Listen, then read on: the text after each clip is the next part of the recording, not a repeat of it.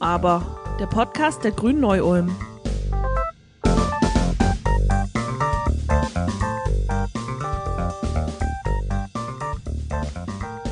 Der Weltraum, unendliche Weiten und auch unendliche Möglichkeiten, fantastische Stories zu erzählen und unglaubliche Welten zu entwerfen.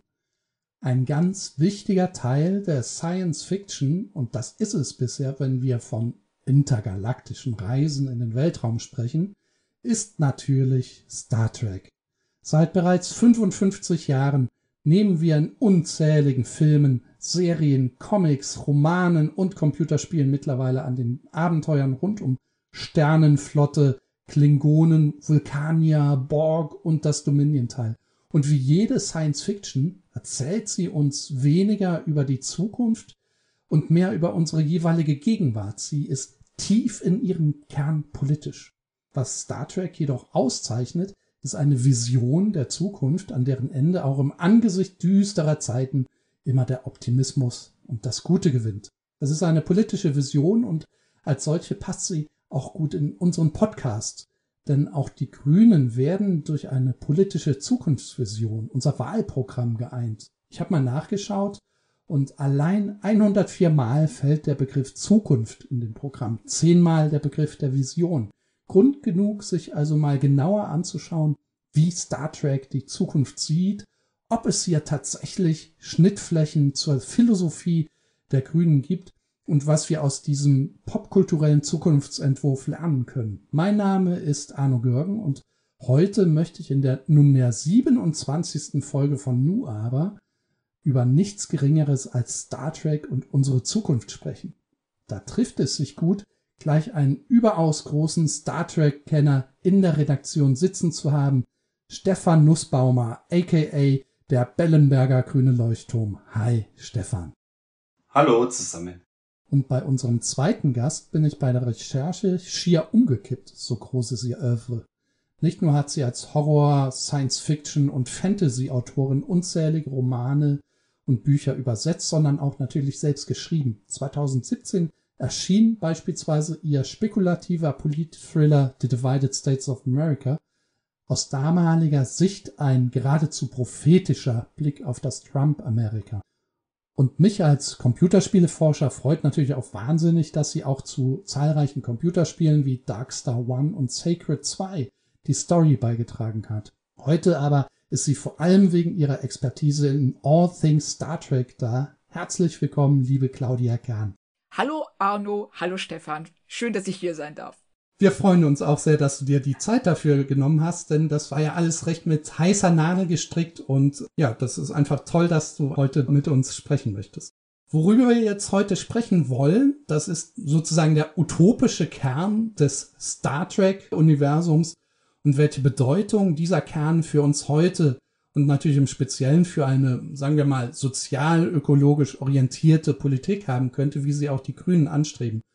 Und wenn ihr jetzt mal nachdenkt, welcher spezifisch politische Aspekt hat euch persönlich denn am Star Trek am meisten fasziniert, wenn ihr über den Gesellschaftsentwurf Star Trek nachdenkt? Also bei mir persönlich stand sicher immer an erster Stelle diese Idee des immer weiter hinauswagens ganz vorne. Also letztlich der Mut, sich ins Unbekannte zu wagen. Das war ja so die Zeit um The Next Generation mit Captain Picard und Konsorten.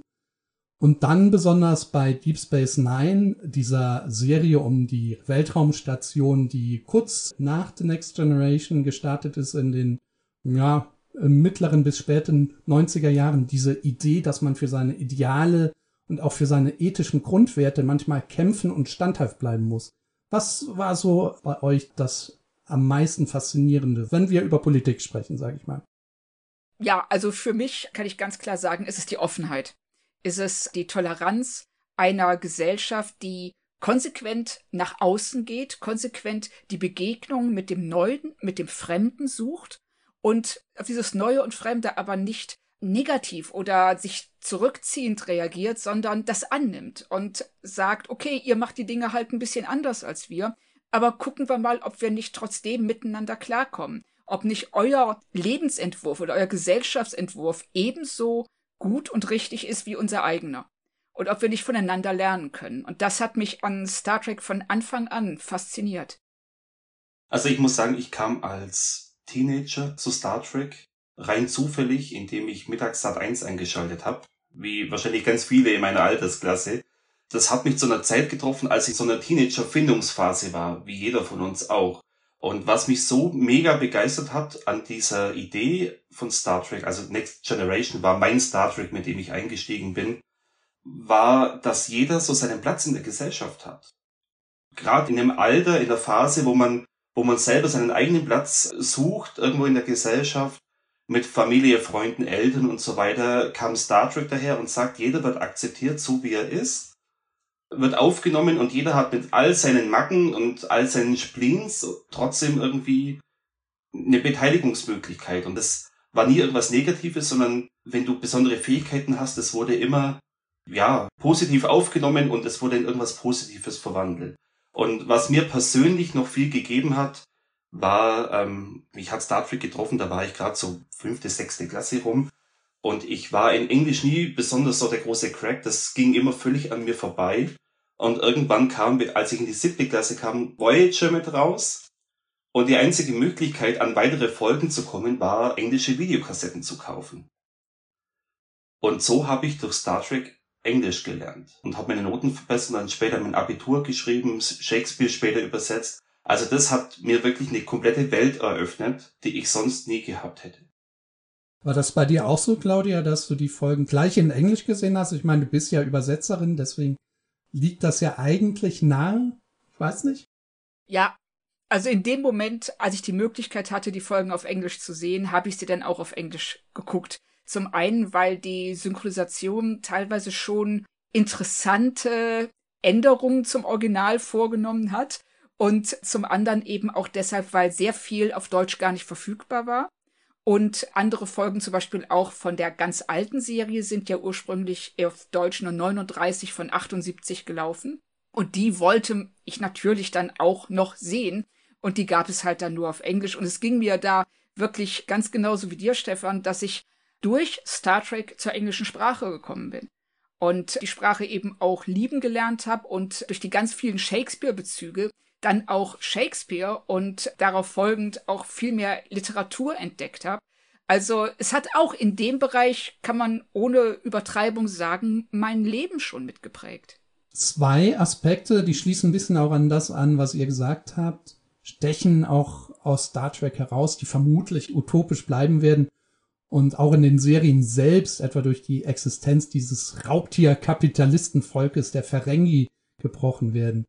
Das ist nämlich die Idee, dass innerhalb der Vereinigten Föderation der Planeten, was ja so etwas wie die UN der Zukunft ist, nur zwischen verschiedenen Planeten eben, Geld keine Rolle mehr spielt und man in einer bargeldlosen Welt lebt. Und das andere, aber direkt damit verbunden ist, dass man eben nicht mehr arbeiten muss, um Geld zu verdienen, sondern tatsächlich Arbeit als Selbstverwirklichung versteht. Ja, Könnt ihr vielleicht hier ein paar Hintergründe geben, wie das in dieser Welt der Zukunft funktionieren kann?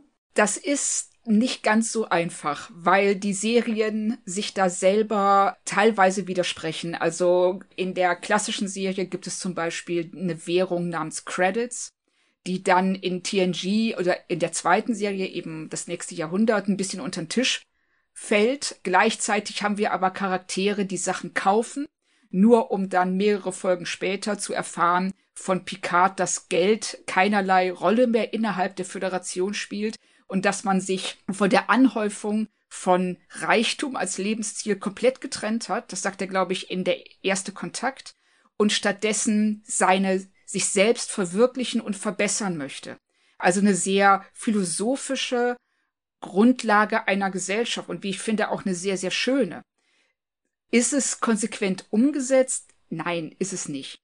Auf der einen Seite sehen wir in Deep Space Nine, wenn die Ferengi auftauchen, eben diesen Raubtierkapitalismus, der lächerlich gemacht wird und auch durchaus zu Recht lächerlich gemacht wird.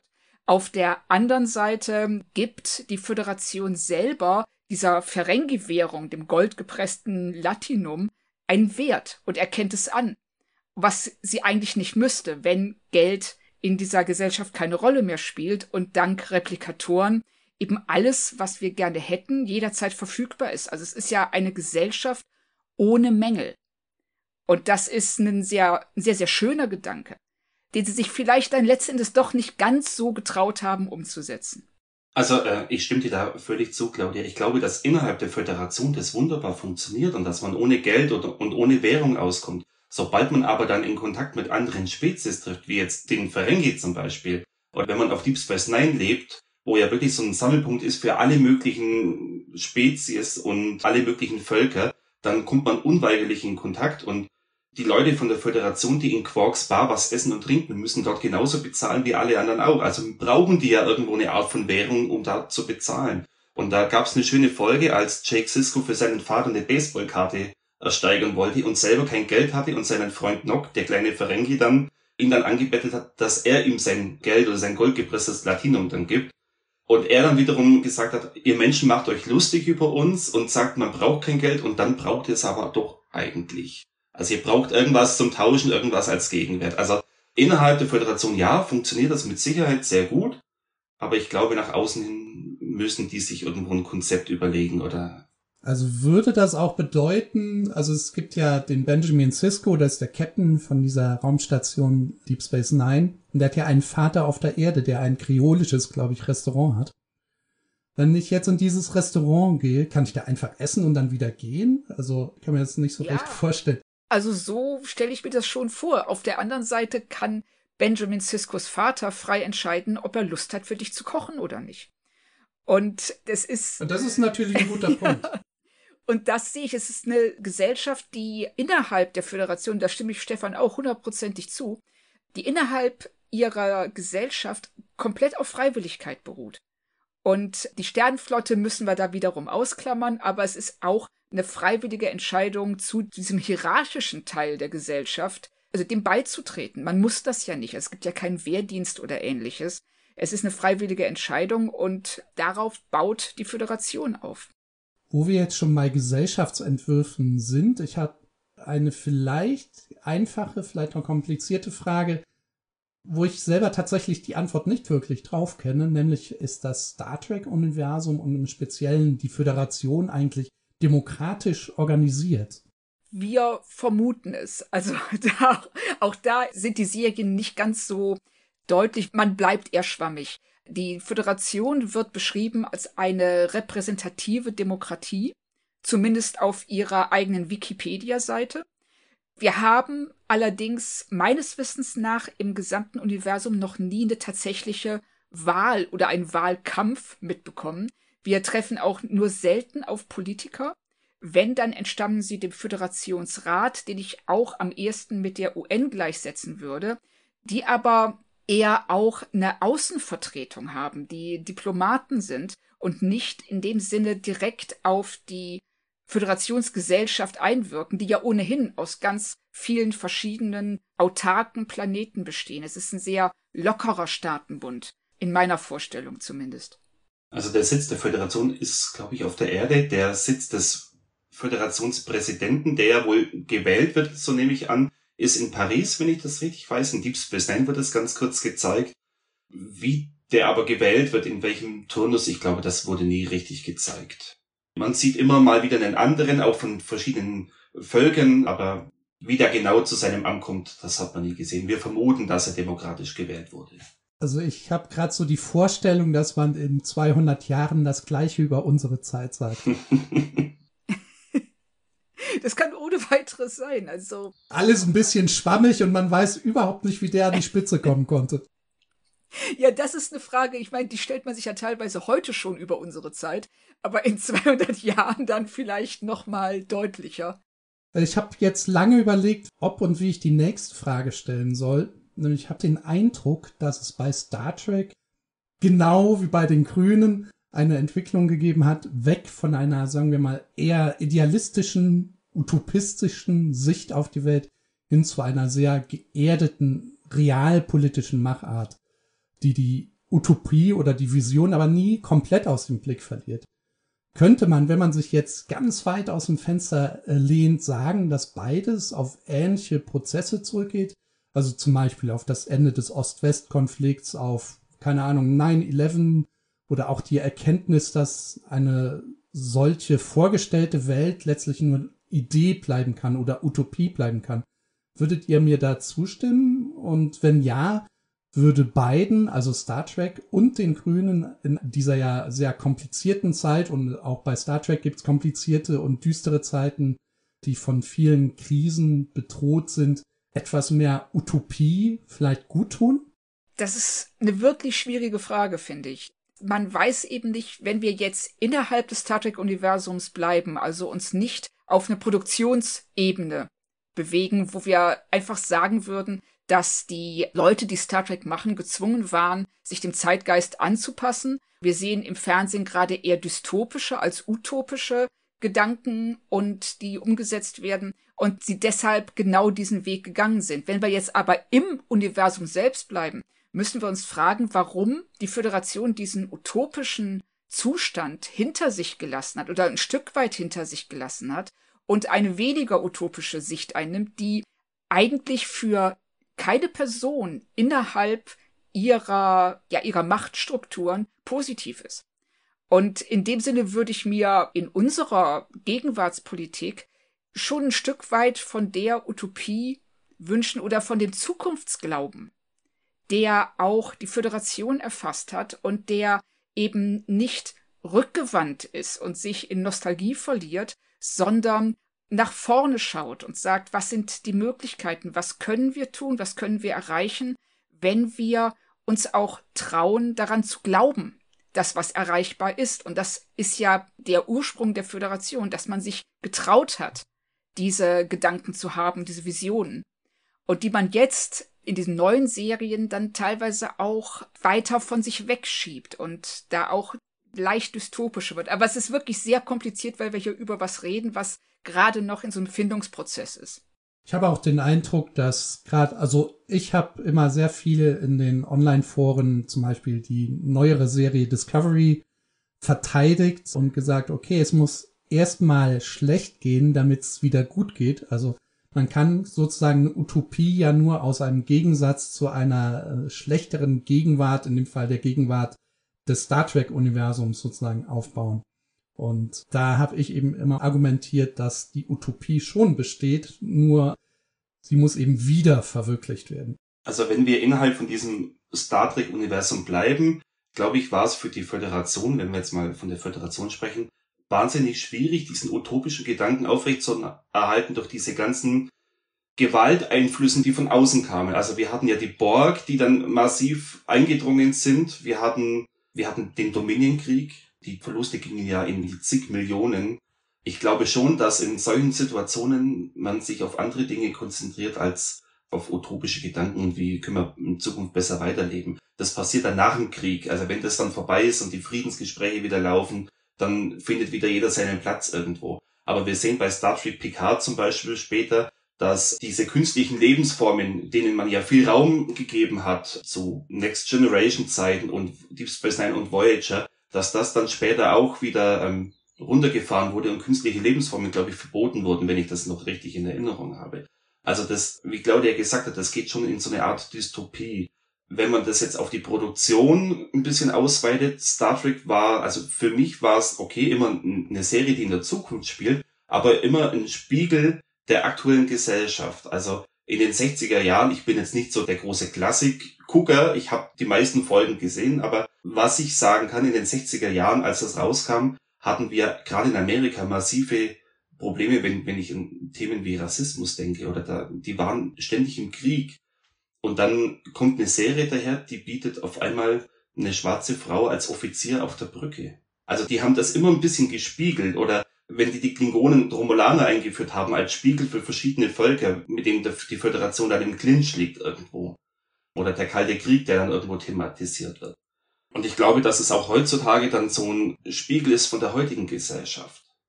Ich finde trotzdem, dass wir ein, ein Stück Utopie uns auch bei allen Krisen irgendwo bewahren sollen. Also diese positiven Zukunftsaussichten. Ich hoffe, dass auch Discovery weiter in, in so eine Richtung geht, dass es wieder ein bisschen positiver wird und dieses Star Trek-Feeling von früher wieder ein bisschen mehr, mehr aufblockt. Ich habe da mir ein tolles Zitat noch rausgesucht, das schreibe ich immer ganz gern auf Geburtstagswünsche. Ich meine, das hat Seven of Nine mal gesagt als Toast und hat mit Leuten angestoßen. indem sie gesagt hat, mögen alle deine Wünsche in Erfüllung gehen, bis auf einer, damit es immer etwas gibt, wonach es sich zu streben lohnt. Und ich finde, das ist so dieser ganz tolle utopische und Gemeinschaftsgedanke und dieses Streben nach sich verbessern und dass man nicht nur sich selber verbessert, sondern dass die Menschheit und die Gesellschaft besser werden kann. Das hat mir immer sehr gut gefallen. Ich glaube, was man auch sagen kann, auch dass auch hier über den historischen Verlauf dieser ganzen Serien, dass die Darstellung von Kulturen eigentlich immer komplexer geworden ist. Also am Anfang hat man ja sehr stereotype Darstellungen von den Klingonen oder von welchen Völkern auch immer gehabt. Und je weiter wir eben jetzt rein von der Produktion in unsere Gegenwart kommen, desto mehr Backstory bekommen diese Völker, bekommen die einzelnen Personen und Charaktere in diesen, in diesen jeweiligen Kulturen. Und ich habe auch das Gefühl, dass Star Trek ein sehr gutes Role Model für interkulturelle Problemlösungen anbietet, weil es eben oft auch zeigt, dass nicht alles rund läuft, aber dass man letztlich sich im Notfall auf einen gewissen Wertekanon einigen kann. Insbesondere bei Deep Space Nine fand ich zum Beispiel auch dessen metaphorische Verarbeitung des Holocaust spannend, einfach in diesem Konflikt zwischen den, ich sage mal, echsenartigen Cardassianern, für die, die es jetzt nicht kennen, und den ja tief religiösen Bajoranern, die ja erstmal eine meilenweite Kluft zwischen sich haben, sowohl historisch als auch eben kulturell und die sind auch im Konflikt mit dieser äußeren Gefahr des Dominion dann irgendwann schon gezwungen, miteinander zu arbeiten und sich miteinander auseinanderzusetzen. Ja, richtig. Also das finde ich auch sehr schön an Star Trek, dass eben die fremden Kulturen eine, also es, man geht immer weiter weg von diesem Gedanken des Exotischen. Ich sehe hier etwas Exotisches, etwas Fremdes und stelle es erstmal in Kontrast zu mir selbst, sondern auch diesen fremden Kulturen immer mehr Komplexität zutraut und auch gewährt, dass es eben nicht nur, ach guck mal, die sehen anders aus oder die haben eine andere Regierung, sondern wirklich auch aufzeigt, dass die ebenso komplexe Gedankengänge und Gesellschaftsformen haben wie man selbst.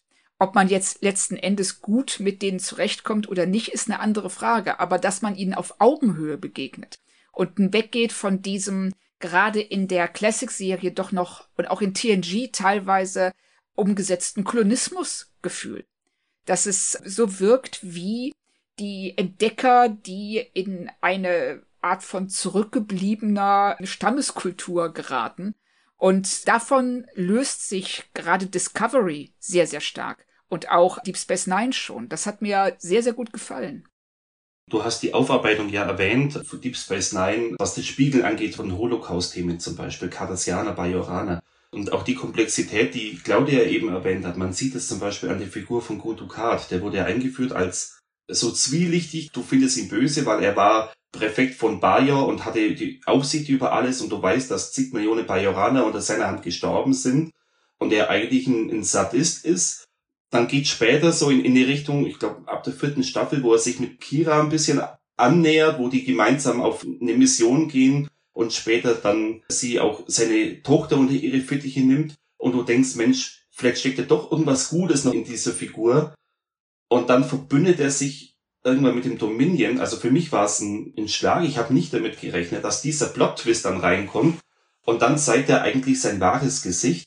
Er hat einmal, ich glaube, mit äh, Cisco ist er irgendwo gestrandet auf dem Planeten und da hat, also war wie so ein Kammerspiel zwischen den zwei Personen. Es war richtig gut und inszeniert und richtig gut gespielt. Und das ist eine meiner Lieblingsfolgen, wo eigentlich das wahre Böse von ihm rauskommt und er dann sagt, er hätte am liebsten alle Bajoraner umgebracht. Und ich meine, seine Entwicklung geht ja dann am Ende hin zum ultimativen Bösen. Das ist wie Space Hitler, der sich mit dem Teufel einlässt dann. Das ist ja wirklich eine krasse Entwicklung. Und trotzdem gibt's aber andere Cardassianer, auch immer wieder in Deep Space Nine, wo so ein, ein Funken Gutes rausblitzt. Also auch ganz früh bei Deep Space Nine gab es einen Cardassianer, der sich einer plastischen Gesichtsoperation unterzogen hat, weil er als Buchhalter in dem Camp, in dem Lager gearbeitet hat und er dann als Lagerkommandant auftreten möchte, um angeklagt zu werden, um eben aufzurütteln und aufzuzeigen, was die Cardassianer früher als Böses gemacht haben auf Bajor und auch seinem Volk zu zeigen, dass das Unrecht war, was sie damals gemacht haben. Also es gibt immer wieder mal so, so Momente, wo das nicht nur schwarz und weiß ist, sondern wo das wirklich so, so durchgemischt wird und du immer wieder so was Gutes durchblitzen siehst. Das ist für mich manchmal das Schöne an Star Trek. Das geht mir ganz genauso, dass wir eben diese Komplexitäten haben und diese Figuren, die Entwicklungen durchlaufen und eben auch das Star Trek immer ganz klar darauf pocht, nur weil wir eine Figur gesehen haben aus einem Volk, die böse ist, heißt es nicht, das ganze Volk ist böse. Also Diversität ist was wahnsinnig Wichtiges in diesem Kontext und was ja auch äh, teilweise sehr kritisiert wird. Im Extrem findet man das ja auch in den neueren Serien, zum Beispiel bei Discovery. Mhm. Da wird dann dieser Vorwurf der Wokeness, also das Wort für allein finde ich schon furchtbar, also dieses übertriebenen Platzgebens gegenüber Minderheiten erhoben. Ist natürlich Quatsch, weil es natürlich in der DNS Star Treks steckt. Dennoch frage ich mich, ob es nicht gewinnbringender wäre, wenn man zum Beispiel bei Discovery Diversität als Normalität und nicht als besondere Normalität der Zukunft versucht darzustellen. Also es gibt ja diesen Trans-Charakter bei Discovery zum Beispiel, der an jedem dritten Satz sagt, ich bin trans. Und es gibt im Vergleich Serien, die das geschickter machen. Also denkt da an Blindspot, ist ja eigentlich eine furchtbar schrottige Serie.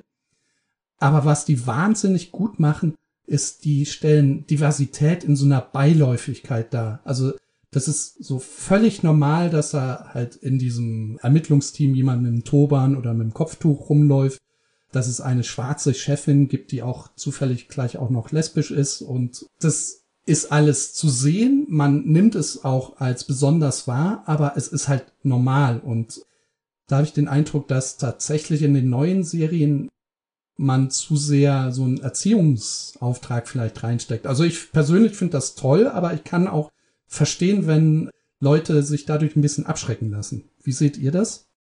Ich finde, die Briten machen das ganz geschickt, manchmal mit Dr. Who, wo das ein bisschen unterschwellig mit reingespielt wird und dann sind auf einmal zwei Frauen, die sind zusammen und es ist völlig natürlich und genau so soll es ja auch sein. Also als etwas Normales wird als normal dargestellt und nicht als abnormal. Ich habe lange Diskussionen geführt mit meinem Bekannten in Amerika, der sich selber als konservativ bezeichnet. Und er sagt, er kann die neuen Serien nicht gucken, weil ihm dieses Politische in den Rachen gestopft wird.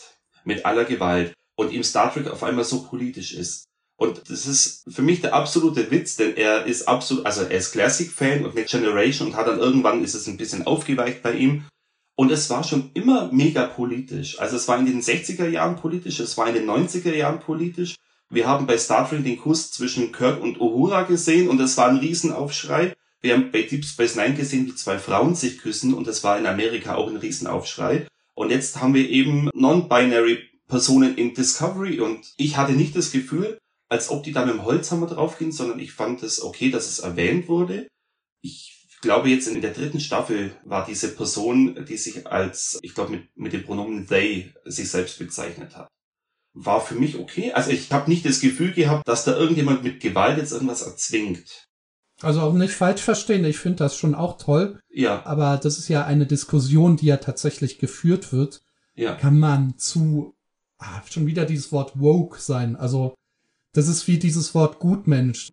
Kann man zu gut sein, ist natürlich völliger Blödsinn. Aber ja. ich glaube, man muss vielleicht trotzdem überlegen, wie man auch solche Leute mitnehmen kann und nicht von so einer Diversität abschreckt.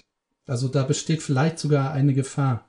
Ja, ich denke auch, ich weiß genau, was du meinst. Dieses auf sich zeigen und lobend sagen, guckt mal, wie woke, wie divers wir sind, wie toll wir hier Minderheiten mit aufs Schiff holen und wie wir die behandeln und besser wie Doctor Who eben damit durchkämen, wenn sie es einfach zeigen würden. Es ist einfach da, es ist Teil der Normalität, es ist ja auch normal.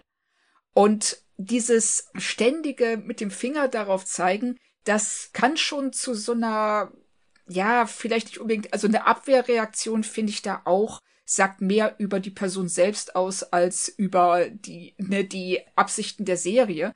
Auf der anderen Seite ist es so, man könnte es geschickter, subtiler, intelligenter lösen. Absolut. Weil es gibt da entsprechende Beispiele und wenn ich jetzt ganz weit zurückgreife und sage Will and Grace, eine Sitcom aus den 90er Jahren mit einem schwulen Mann, die so natürlich damit umgegangen ist, dass ich mal ein Interview gelesen habe mit jemand, der so eine Art von ja Geschichte der Homosexualität in den USA geschrieben hat, der sagte, Will and Grace hat mehr für die Akzeptanz von Homosexualität in den USA getan als alle Erziehungsprogramme. Und eben dadurch, dass es so normal dargestellt wurde. Und ich finde, Discovery macht es sicherlich richtig, dass non-binäre Figuren drin sind, dass Figuren aus anderen Minderheiten auftreten. Da wird niemand oder da sollte man nichts gegen sagen, da werde ich auch nichts gegen sagen. Könnte man es besser lösen? Ja, auf jeden Fall. Das Interessante an der Geschichte ist ja, dass genau die Personen, die das bemängeln bei Discovery, die größten Fans von Serien wie zum Beispiel Modern Family sind. Also es wird auch die klassische Familie gezeigt mit Mann und Frau und drei Kindern, aber es wird ein homosexuelles Paar gezeigt mit Tochter. Es wird ein Mann gezeigt, der eine neue Frau hat, die jünger ist als seine Tochter. Also das finden die richtig toll, weil das dann humoristisch vielleicht aufgearbeitet wird und äh, bei Star Trek Discovery finden sie es aber wieder blöd und fühlen sie davon irgendwie unterdrückt. Was wäre denn der erste, ich sag mal, queere Charakter, der euch außer Garak natürlich einfällt? Also Garak ist der Schneider Querstrich Spion, der auf Deep Space Nine Fallen euch da andere Charaktere ein, die vielleicht auch schon früher da in, auch offen, ja, homosexuell oder sonst irgendwas waren? Also ich denke, Jadzia Bex zum Beispiel hatte nie Probleme, ihre Sexualität zu zeigen, auch mit Frauen, weil sie natürlich früher mal ein Mann war und auch früher eine Frau war, weil sie eben der Wirt für den Symbionten ist und der eben schon ein paar hundert Jahre alt ist. Du siehst die auch mal mit Frauen zusammen, mit Männern zusammen. Ich glaube, das weicht da ein bisschen auf. Garak habe ich ehrlich gesagt nie so wahrgenommen. Das war. Das ist ja auch vielleicht was, was erst so im Nachhinein auch im Facebook-Zeitalter aufgekommen ist. Also damals wäre es mir sicher nicht aufgefallen. So jetzt, wo ich ein bisschen Zeit hatte, drüber nachzudenken, kommt es mir schon so ein bisschen so vor. Auf jeden Fall. Den Eindruck habe ich auch. Also gerade wie er mit Bashir umgeht. Er umwirbt ihn ja förmlich. Und dass ich meine sogar, dass der damalige Showrunner Ira Stephen Bear gesagt hat, dass er Garak als, ja, als, als homosexuell betrachtet und auch seine Beziehung zu Bashir in diesem Licht sehen möchte. Wobei er dann auf der anderen Seite wieder mit Sial eine Beziehung eingegangen ist und dann hat man ihn als heterosexuell gesehen. Von daher ist es so ein bisschen, bisschen verschwommen. Aber dann ist er vielleicht ein bisexueller Charakter. Das ist ja auch möglich. Ja, Genau, also das, äh, das zeigt uns wieder mal, dass Star Trek gerne ein bisschen schwammig bleibt und nicht wirklich 100% Position bezieht. Und vielleicht ist das jetzt auch in Discovery das, was manche stört, dass sie es eben hier tun. Dass sie so sich eindeutig und klar positionieren, wie Star Trek es eigentlich in den alten Serien zumindest nicht getan hat. Wenn wir über Discovery sprechen, ist mir noch was aufgefallen. Und zwar es gibt ein Buch, The Politics of Star Trek von George A. Gonzalez. Und darin habe ich gelesen, dass vor allem, sagen wir mal, bis zu der Serie Enterprise, die so Mitte der 2000er erschienen ist, ein echter Ethos gegenüber der Umwelt eigentlich fehlen würde und manchmal ganze Ökosysteme zum Beispiel einfach in die Luft gejagt werden würden. Also so in diesem Buch. Und insbesondere bei der Serie Discovery hatte ich jetzt den Eindruck, dass Ökologie aber dann dort eine ziemlich große Rolle spielt, weil man sich hier dann dieser Verästelung und Wechselwirkung der Ökosysteme sehr bewusst wird und das auch ganz wichtige Erzählversatzstücke in der Story von Discovery sind. Ist diese Beobachtung an sich richtig? Also, dass ökologische Nachhaltigkeit bis auf diese Ausnahme Discovery in Star Trek eher unwichtig bleibt? Den Eindruck hatte ich nicht, weil es gibt in Next Generation und auch in Voyager fallen mir jetzt spontan mehrere Folgen ein, in denen gezeigt wird, dass zivilisationsbedingte Umweltkatastrophen auf Planeten stattfinden von Leuten, die eben Raubbau mit ihrer Welt treiben und unvorsichtig und ja keine Nachhaltigkeit betreiben und damit im Grunde genommen ihren eigenen Untergang provozieren und dann muss die Föderation eben eingreifen, um das zu verhindern. Und es wird auch oft nicht gerade subtil gesagt, dass das selbst gemacht ist und dass sowas schlecht ist und schlimm ist und nicht passieren sollte. Das muss dieser Planet Laschet gewesen sein. ich finde auch, dass man das vielleicht nicht so zeigt wie in Discovery, aber auf eine andere Art darstellt. Also mir fallen auch ganz viele Beispiele ein, angefangen mit äh, Star Trek 4, als die in die Vergangenheit zurückreisen müssen, um zwei Wale zu retten, weil die in der Zukunft als ausgerottet gelten. Das haben die Menschen gemacht. Oder Star Trek 6, die Klingonen, die ihre ganze Wirtschaft auf Militär ausgerichtet haben und so viel Raubbau betrieben haben an ihrem Mondpraxis, der die Hauptenergieversorgung ist, dass das Ding irgendwann in die Luft geht und denen nichts anderes übrig bleibt, als diplomatische Wege einzuschlagen. Und ähm, denke ich an Next Generation, da habe ich die Tempolimit-Folge zum Beispiel. Tempolimit-Folgen. Da gibt es tatsächlich eine Tempolimit-Folge. Da kam raus, Wissenschaftler haben rausgefunden, dass ähm, durch übermäßige Reisen mit Warp das Universum irgendwie darunter leidet. Also dass es dann Regionen gibt, die instabil werden und man dort nicht mehr mit Überlichtgeschwindigkeit reisen kann. Und die Föderation daraufhin als Konsequenz, bis das weiter erforscht ist, intergalaktische Reisen auf Warp 5 beschränkt. Also war für mich so das erste Mal, wo man sagt, aus Umweltschutzgründen muss man langsamer fliegen, um das nicht noch mutwillig zu zerstören. Also die Enterprise als SUV der Zukunft. Quasi, ja. Und auch andere Völker haben sich dann mit angeschlossen. Manche, die Ferengi vermutlich nicht, aber andere Völker haben es gemacht. Später fliegt man dann wieder natürlich schnell, weil man dann mit irgendeinem technischen Kniff am Warp-Antrieb rumgeschraubt hat und dann kann man wieder schneller fahren. Bei Voyager gibt's eine ganze Rasse von Umweltverschmutzern, die Malon. Die haben den saubersten Planeten, die haben wirklich paradiesische Zustände und bringen ihren radioaktiven Müll überall hin im ganzen Universum. Die haben so einen ganzen Wirtschaftszweig aufgemacht wo Leute arbeiten und sich auch teilweise zu Tode schuften und sich verstrahlen lassen und da wahnsinnig viel Geld für sich und ihre Familien bekommen, indem die einfach an andere Völker ihren Müll irgendwo und deponieren. Auch das kommt einem ja irgendwie bekannt vor. Natürlich. Und die Voyager Crew war noch so cool und hip drauf und hat den Möglichkeiten aufgezeigt, wie sie ihren Müll ganz einfach und umweltbewusst entsorgen können. Und das haben sie nicht angenommen, weil denen dann Wirtschaftszweig wegbricht. Also das wird offen gezeigt. Also das wird nicht irgendwo subtil, ja, die sind jetzt ein paar Umweltsünder, sondern es wird extra eine ganze Rasse dafür erschaffen und es wird offen gezeigt. Ja, ich glaube, wir könnten ja noch stundenlang in den Untiefen der Star Trek Stories und ja, Memorabilia und der kleinen Anekdötchen und was es nicht alles gibt, äh, versinken und wir würden gar nicht merken, wie die Zeit dahin rinnt. Aber das tut sie leider auch jetzt. Und es blutet mir tatsächlich ein wenig das Herz, jetzt zu sagen, okay, wir müssen, glaube ich, langsam zum Schluss kommen. Würde aber fast schon vorschlagen, wir müssen das nochmal fortsetzen in irgendeiner Form, weil das hat einfach wahnsinnig Spaß gemacht. An dieser Stelle einfach an euch beide einen herzlichen Dank für dieses total spannende und auch unterhaltsame Gespräch. Also ich glaube, wir können ganz viel aus Star Trek lernen und ich glaube auch, dass es sehr viele Ähnlichkeiten auch zur politischen Philosophie der Grünen gibt, aber auch zu unserem generellen Zustand der Bundesrepublik Deutschland im Wahlkampf. Also wem ist die Umwelt, wem sind die Minderheiten egal und wem nicht. Also muss ja auch ein bisschen hier in dem Grünen Podcast auch Werbung machen. Ja, es ist einfach ein tolles Thema und ähm, vielen, vielen Dank, Stefan, vielen, vielen Dank, Claudia dass ihr hier wart und euer Wissen mit mir geteilt habt. Sehr gerne. Ja, absolut. Hat Spaß gemacht.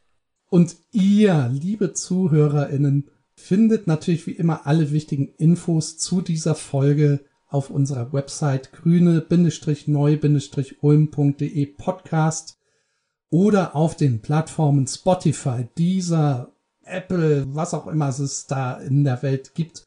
Empfehlt uns natürlich gerne weiter, wenn es euch heute gefallen hat. Abonniert uns, schreibt uns, wenn ihr Ideen für neue Themen habt.